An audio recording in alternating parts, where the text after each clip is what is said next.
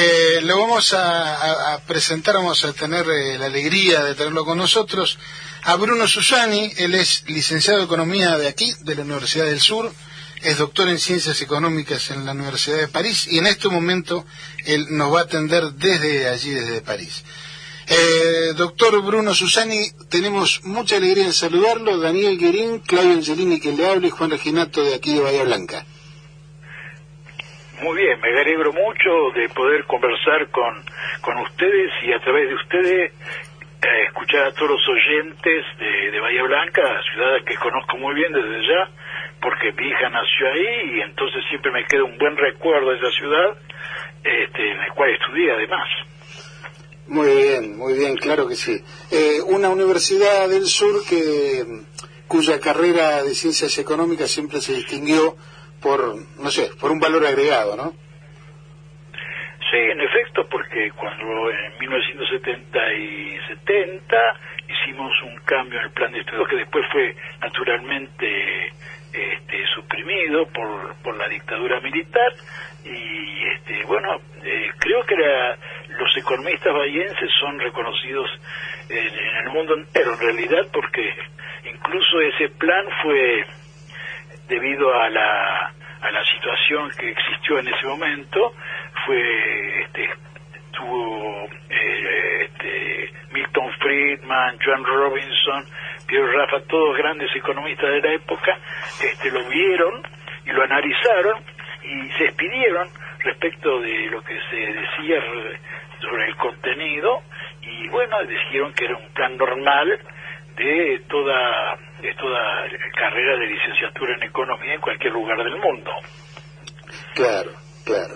Eh, nosotros, eh, el contacto vino, o el interés de contactarlo en este momento, en esta coyuntura, fue haber leído una columna suya en página 12 de las habituales de hace unos 15 días, donde usted explica de una manera muy didáctica, porque yo siempre digo que en, en economía la cuestión es que entendamos si no hablamos de galimatías, ¿no?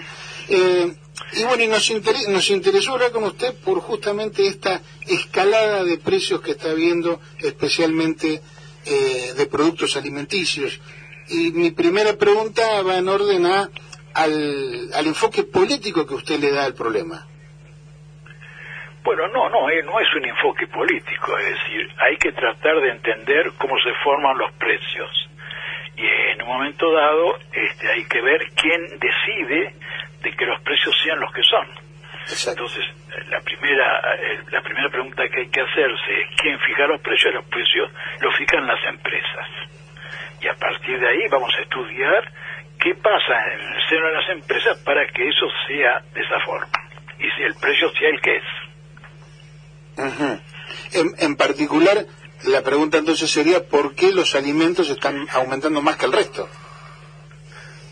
Porque es, eh, los alimentos son lo que los economistas diríamos tienen una demanda absolutamente inelástica, es decir, que sea cual fuere el precio que usted le pone, el, el consumidor tiene que comprarlo porque lo necesita para comer, por ejemplo.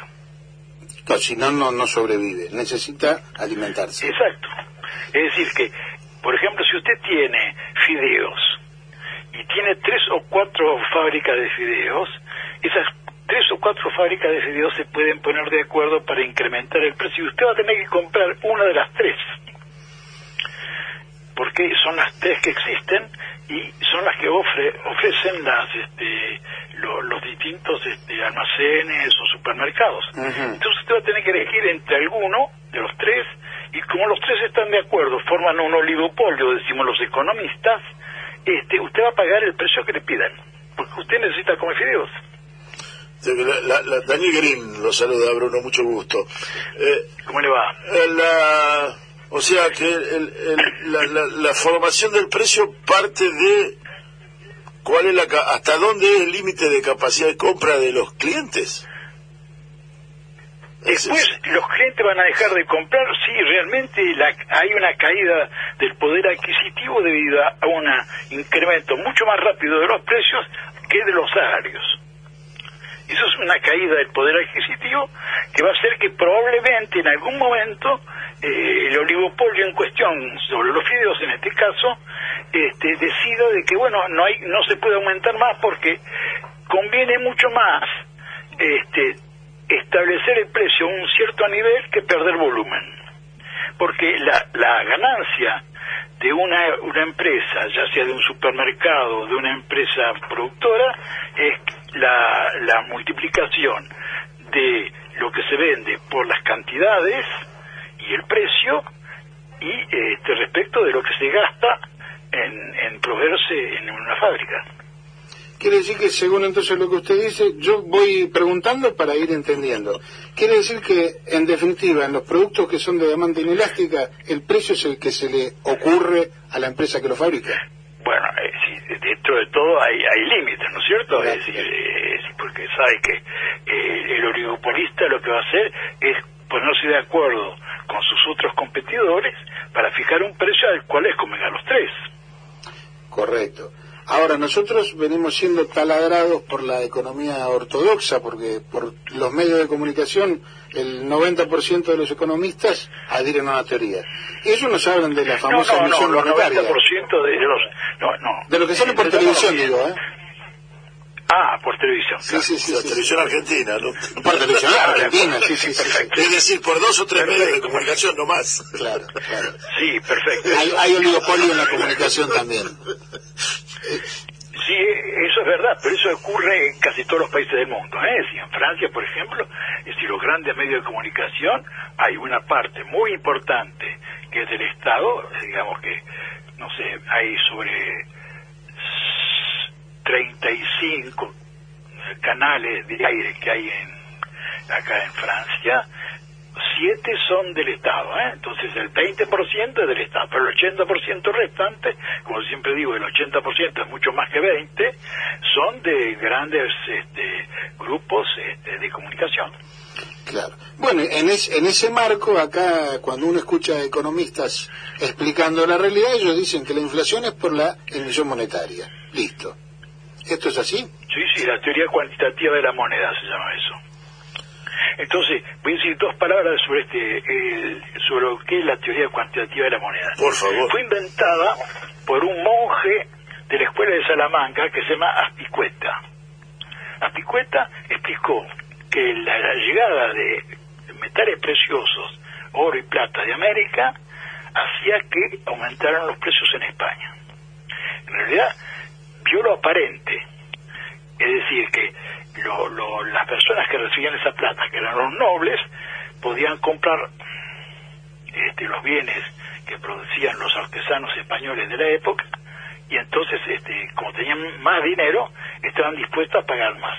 Lo que sucedió, en realidad, es que es un problema de oferta, porque España había, en los años precedentes a la conquista de América, este, echado de España a los artesanos judíos y a los artesanos árabes, lo cual había hecho de que en España no hubiera una fuerza de producción suficiente para responder a la demanda que llegaba ligada a la llegada de los bienes de la plata y el oro de América. Pero es una confusión. Es un problema de, oferta que no es suficiente para eh, este, abastecer la demanda. No es un problema monetario. O- O sea que el monetarismo es una falacia. Es una falacia total. Es una falacia total. Keynes dijo que era una eh, eh, era una eh, un truismo. Y explicó, y lo que pasa es que esa, esa teoría no puede explicar si es la oferta, si es la demanda o, o si es el almacenero el que fija el precio. Claro, el oligopolio. o sea, la, la- Exacto. es decir, la, la, la, la, falta... eh, Es eh, decir, eh, Erwin Fisher, que era un economista norteamericano que vivió en la época eh, de principios del siglo pasado, escribió una fórmula muy sencilla que donde dice que la masa monetaria multiplicada por este, la velocidad de circulación de la moneda, es decir, cuántas veces el peso que usted cobra hoy vuelve a sus manos en- durante un año, es igual a los precios multiplicados por las cantidades. Una evidencia. Si usted saca que la velocidad de circulación monetaria es, idéntica y este, la cantidad de, bienes es también idéntica y además está en una situación de pleno empleo, fíjese todas las hipótesis que hay, entonces el, el aumento de la masa monetaria tiene que ser proporcional al aumento de los precios o el aumento de los precios proporcional a la masa monetaria. Ya, pero eso es una economía estable, una, una sociedad estable, que eso no existe. Sí, es una sociedad en eh, lo que se llaman los economistas llamamos la edad de oro. la, quimera de oro, por, por el oro. Sí, sí, no, no, es, eso, eh, para referirse al estado de, del modelo, es un modelo, digamos, de referencia, vamos a decirlo así, que no existe en ningún lugar, pero que sirve para, para ubicar los distintos problemas que hay y cuáles son las condiciones en las cuales se desarrollan esos problemas. Entonces, la condición de pleno empleo es de, de, base, ¿no es cierto? Obviamente. Porque si no estamos en pleno empleo, siempre va a haber un incremento o una disminución del precio en función de las cantidades. Ahora, en, en la realidad argentina lo que hoy tenemos es una capacidad productiva en el 65, digamos, la capacidad productiva funcionando al 65%. Es lo que digo en el artículo. Hay una hay una enorme cantidad, hay una importante cantidad de desocupación y y, lo, y la inflación la continuamos acompañando de la misma manera que cuando hubo restricción monetaria que fue durante los cuatro años de Macri. Eh, eh, ¿Cómo no hubo restricción monetaria en el tiempo de Macri. Fíjese, A ver. Eh, si usted, usted fíjese, en 2019, que es el último año que estuvo Macri, este, el, el aumento de los precios fue del 56%. Sí. Entonces, o bien hubo o bien hubo restricción monetaria y entonces la restricción monetaria no tiene nada que ver con el aumento de los precios, que es lo que veníamos diciendo hace un momento, o bien hay otros factores. ¿Y cuáles son los factores? En un momento en que la economía hubo una recesión en la época, el último año de Macri y el anterior también, los dos últimos años hubo una recesión. Entonces, la, la oferta disminuyó. Como la demanda siguió siendo la que era, porque las personas, digamos, necesitan comer, entonces compran la misma cantidad de fideos que antes, entonces lo que sucedió es que aumentaron los precios. Pero la masa monetaria disminuía, eso es lo que decía Duhovne por lo menos. Exactamente, y lo que tuvimos es una, además, y esa masa monetaria no está asociada a la fuga de capitales. Entonces la fuga de capitales es otra cosa, ¿no es cierto? Es, es, es una, es un, cuando las personas, en lugar de eh, usar el dinero para comprar un bien, lo, este, lo cambian en dólares y se lo guardan, ya sea en el colchón o lo mandan al extranjero, ¿no? Son dos fugas distintas, pero en, la economía resulta tiene el mismo resultante. Exacto, exacto. Y, y, ese dinero que e, eso ese dinero que deja de estar en pesos se convierte en dólares y los dólares desaparecen hacen que desaparezca la desaparición. Cómo se puede leer en la economía desde la visión ortodoxa la ah eso es muy sencillo. Fíjese que este e, la cantidad de, de, plata en realidad que se mueve es muy poca. Este, el mercado blue hoy eh, son 5 millones de dólares por día. Es nada en, el, lo que es el... Nada, es una pequeña parte nada más del... En segundo lugar, ¿quién los compra? Los compran el 10% de las personas que ganan más. ¿Y cuántos son esos? Son alrededor de 200.000 personas. Muy pocos en función de la población total. El 1%. Pero sin embargo el dólar blue se usa como herramienta de presión, si usted quiere. Ah, eso, eso es un problema de periodistas, no de economistas. Excelente. Bueno, ahora, yendo justamente, volviendo a hablar de los precios de los alimentos.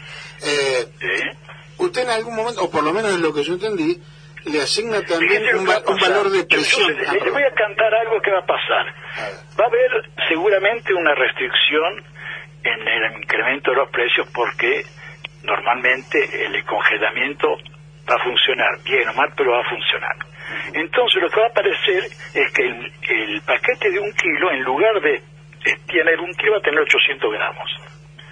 Se llama la shrinkflation en inglés, es decir, disminución este, e inflación. Es decir, que lo que usted pagaba antes, era un kilo, pagaba, digamos, 3 pesos, ahora va a haber 800 gramos pagado 3 pesos. Se la canto. Esa, esa es la que viene dentro de un rato. Claro, lo que yo le quería preguntar es si usted advierte que efectivamente entonces el aumento de precios que fijan entre muy pocas empresas, eh, en definitiva también tiene que ver con un modo de presión hacia el gobierno. Sí, eh, es decir, no es, no es, finalmente, digamos, es como un chiste, porque eh, ellos dicen que no tienen, digamos, presunciones ideológicas, pero eh, Funes de Rioja ha ido a la provincia de Mendoza, que es una provincia radical, para explicar que hacen falta reformas estructurales para que cese el incremento de los precios. Yo le voy a decir cuál es la reforma estructural. Las reformas estructurales quiere decir bajar el salario. Claro. ¿Esto qué quiere decir bajar el salario en Argentina? Quiere decir que como las personas tienen que comer y la primera cosa que hacen es gastar en comida, entonces la mayor parte, quiero decir 90%, después hay 10% que no que tienen suficiente dinero como para comprar la comida y otras cosas y que el aumento del precio de la comida no le hace nada. Pero el 90%, ¿qué va a hacer? Va a gastar más va a gastar más en comida y menos en otras cosas. Con lo cual, ¿qué pasa? Va a pasar que la, la, la parte del Producto Bruto interno que se dedica a comprar otras cosas que no sean comida va a disminuir. Quiere decir que el conjunto de la economía va a sufrir debido al incremento de la demanda en términos globales de la cantidad de alimentos. Es decir, incremento nominal, ¿se entiende?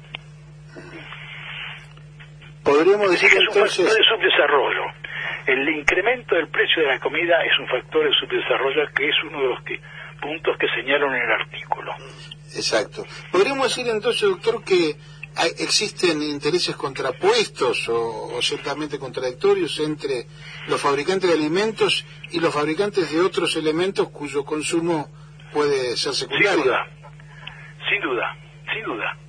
Es decir, al al fabricante de automotores no le conviene que haya aumento del precio de los alimentos. Primero porque eh, eh, sus, sus empleados corren el riesgo de pedirle eh, un aumento de salario para poder compensar el alza del precio de los alimentos. Y en segundo lugar, porque la capacidad adquisitiva de las personas en general disminuye cuando tiene que aumentar la cantidad de, de dinero que gasta en alimentos respecto al dinero total que dispone. Tal cual. Ahora, doctor, yo le, le voy a hacer una pregunta porque en orden a cómo arreglamos esto, ¿no? Por supuesto que en definitiva es lo que interesa. Usted en ese artículo describe muy claramente el sistema de comercialización, ese de dos embudos unidos por la parte más angosta. Quisiera que por ahí lo explique un poco aquí. Sí, bueno, es decir, es decir hay un, bueno, lo de Bahía justamente conocen bien el, Valle del Río Negro. Este, el Valle del Río Negro, hoy el kilo de manzana sale de la, de la quinta del productor 20 pesos y se vende en el comercio 200. Quiere decir que en algún momento se multiplica por 10. Si usted toma el Durano en San Pedro, ahí en, en Santa Fe, igual. Es decir, sale a 20 pesos y 200 Quiere decir que entre hay un montón eh, de, productores, de pequeños productores, y eso vale también para, para el productor de, ganado, para el productor de, ovejas, para el productor de todo, va, eran, son, están confrontados a la compra de un consignatario, mayorista que les compra. Ese mayorista, pues incluso un agente de los supermercados o cualquiera, pero digamos está concentrado, son, son igualmente pocos. Quiere decir que la primera parte del embudo es la parte, digamos, donde entra un montón de gente y después sale un pequeño, el embudo tiene la capacidad justamente de un gran chorro y distribuirlo y que sale poquito. Y después hay un grupo de supermercadistas que controlan una parte importante de la oferta y que están confrontados a un, a un conjunto inmenso de consumidores. Así que hay un embudo de un lado y hay un embudo del otro lado que son este, contrapuestos. Se unen, digamos, por la parte fina. Y en esa parte fina es donde se multiplica por 10. Exacto. En- eh, eh, perdón, eso es lo que hay que... Y el, control de precios se va a hacer ahí. Ahí es donde se hace el control de precios. Ahí quería. Ahí es donde hay que hacer... Ahí que es donde hay que hacer. Por eso no son los supermercadistas los que están, digamos, quejándose del control de precios, del congelamiento, sino los fabricantes. Claro, la- la- una de las partes del embudo. La parte chiquita del embudo. Claro, que, que en un momento son compradores y, y le juntan la cabeza a los productores, y en otra parte son vendedores y le juntan la cabeza a los consumidores. Exacto. Llaman las centrales de compra de los supermercados, tienen capacidad enorme de acción en cuanto a la fijación del precio. Es decir, doctor, y, y para ir terminando, porque no queremos abusar, eh, quiere decir que la parte gruesa del control debería hacerse en esas etapas. Sí, por eso, eh, la- por eso eh, los fabricantes son hoy los que se quejan del presunto congelamiento de los precios, porque Fune de Rioja representa a los productores y a las industrias, es el presidente de la Unión Industrial Argentina. Pero, es decir, eh, en Argentina hay una gran importancia de esto de los alimentos porque los grandes eh, productores de alimentos controlan la Unión Industrial Argentina.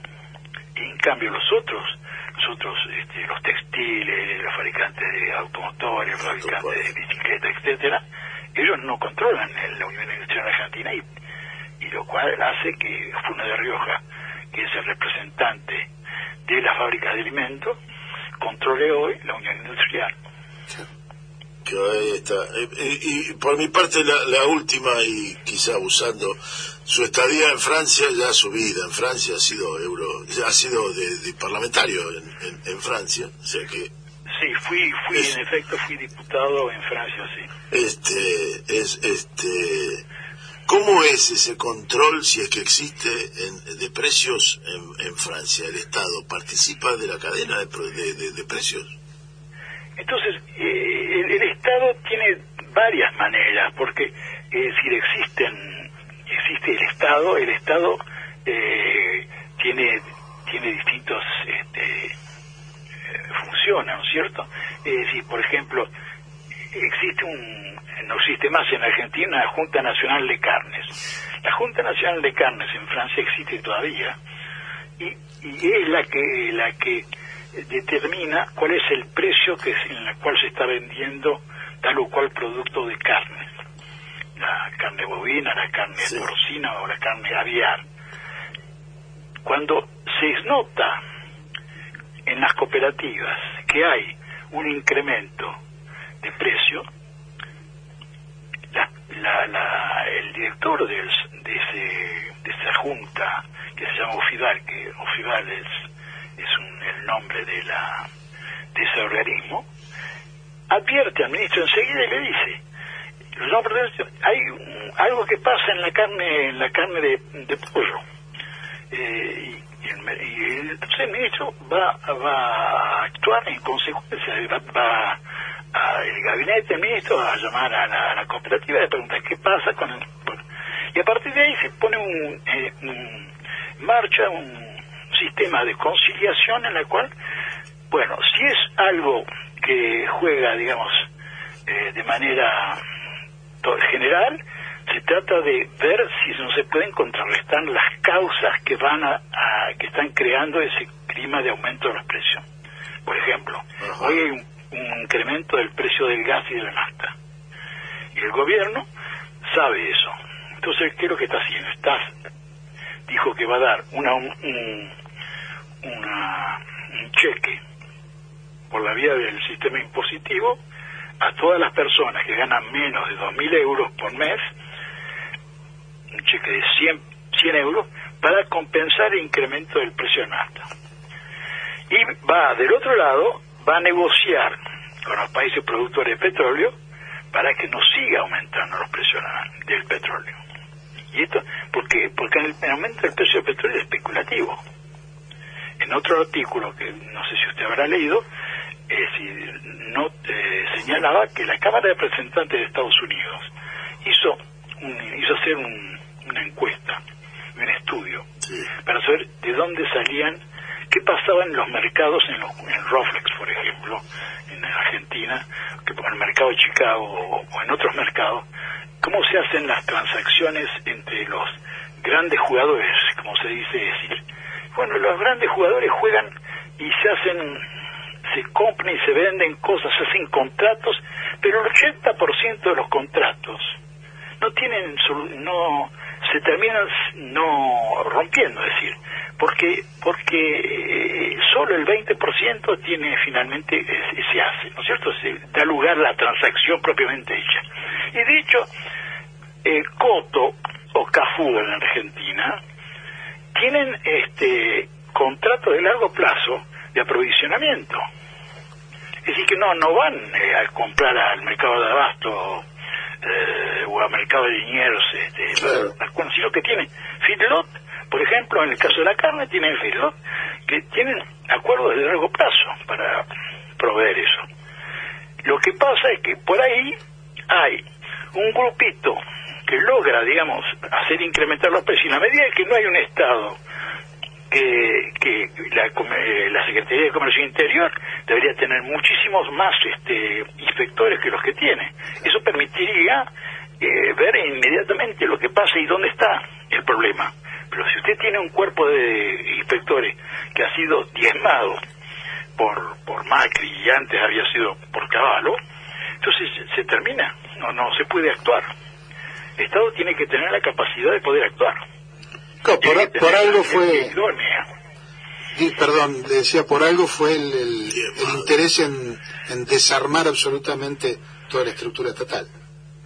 Ah, sí, seguro, eso es claro. Eso, eso, eso va... Es decir, la Argentina de, de, yo siempre digo, en el 73 este, yo puedo decir que nos parecíamos a Europa porque bueno, yo iba y venía, es decir, porque tengo mi familia acá en Francia, iba y venía a Argentina y a Francia. No había grandes diferencias. Las diferencias aparecieron después del 76. Nadie se tiene que meter el dedo en el ojo, ¿eh? ¿eh? Es muy importante eso. Es decir, hubo una desarticulación del Estado y el Estado ya no puede cumplir la función que cumplía. Sin ninguna duda. Doctor, eh, lo, lo, vamos a despedir. La verdad que ha estado tan interesante que nos quedaremos media horita más hablando, pero es imposible. Porque bueno, será para otra vez. Exactamente, eso le iba a decir. Pronto lo vamos a, a volver a molestar porque realmente necesitamos eh, de gente que sepa que nos enseñe, realmente. Bueno, ustedes tienen un departamento de economía acá en, la Universidad Nacional del Sur, ¿existe todavía? Sí, sí, por supuesto. Por supuesto que existe, sí, y, y y cambió algunas algunas visiones de lo que usted recuerda se fueron cambiando también por eso es importante eh, volver un poco a ese pasado de todas maneras pero los, economistas este yo siempre digo y sobre todo los profesores universitarios tienen que tener una cierta idoneidad este, y una cierta ética eh, que no no es la misma que la que pueden tener digamos los economistas que que están en los diarios o en la televisión, como usted señalaba al principio. Y entonces quizás, digamos, eh, la, eh, lo que le digan no sea necesariamente la misma cosa que lo que dicen los eh, economistas mediáticos, como los llamo yo. Absolutamente, absolutamente. Doctor, le mandamos un abrazo enorme y bueno, en cualquier momento nos estaremos volviendo a escuchar.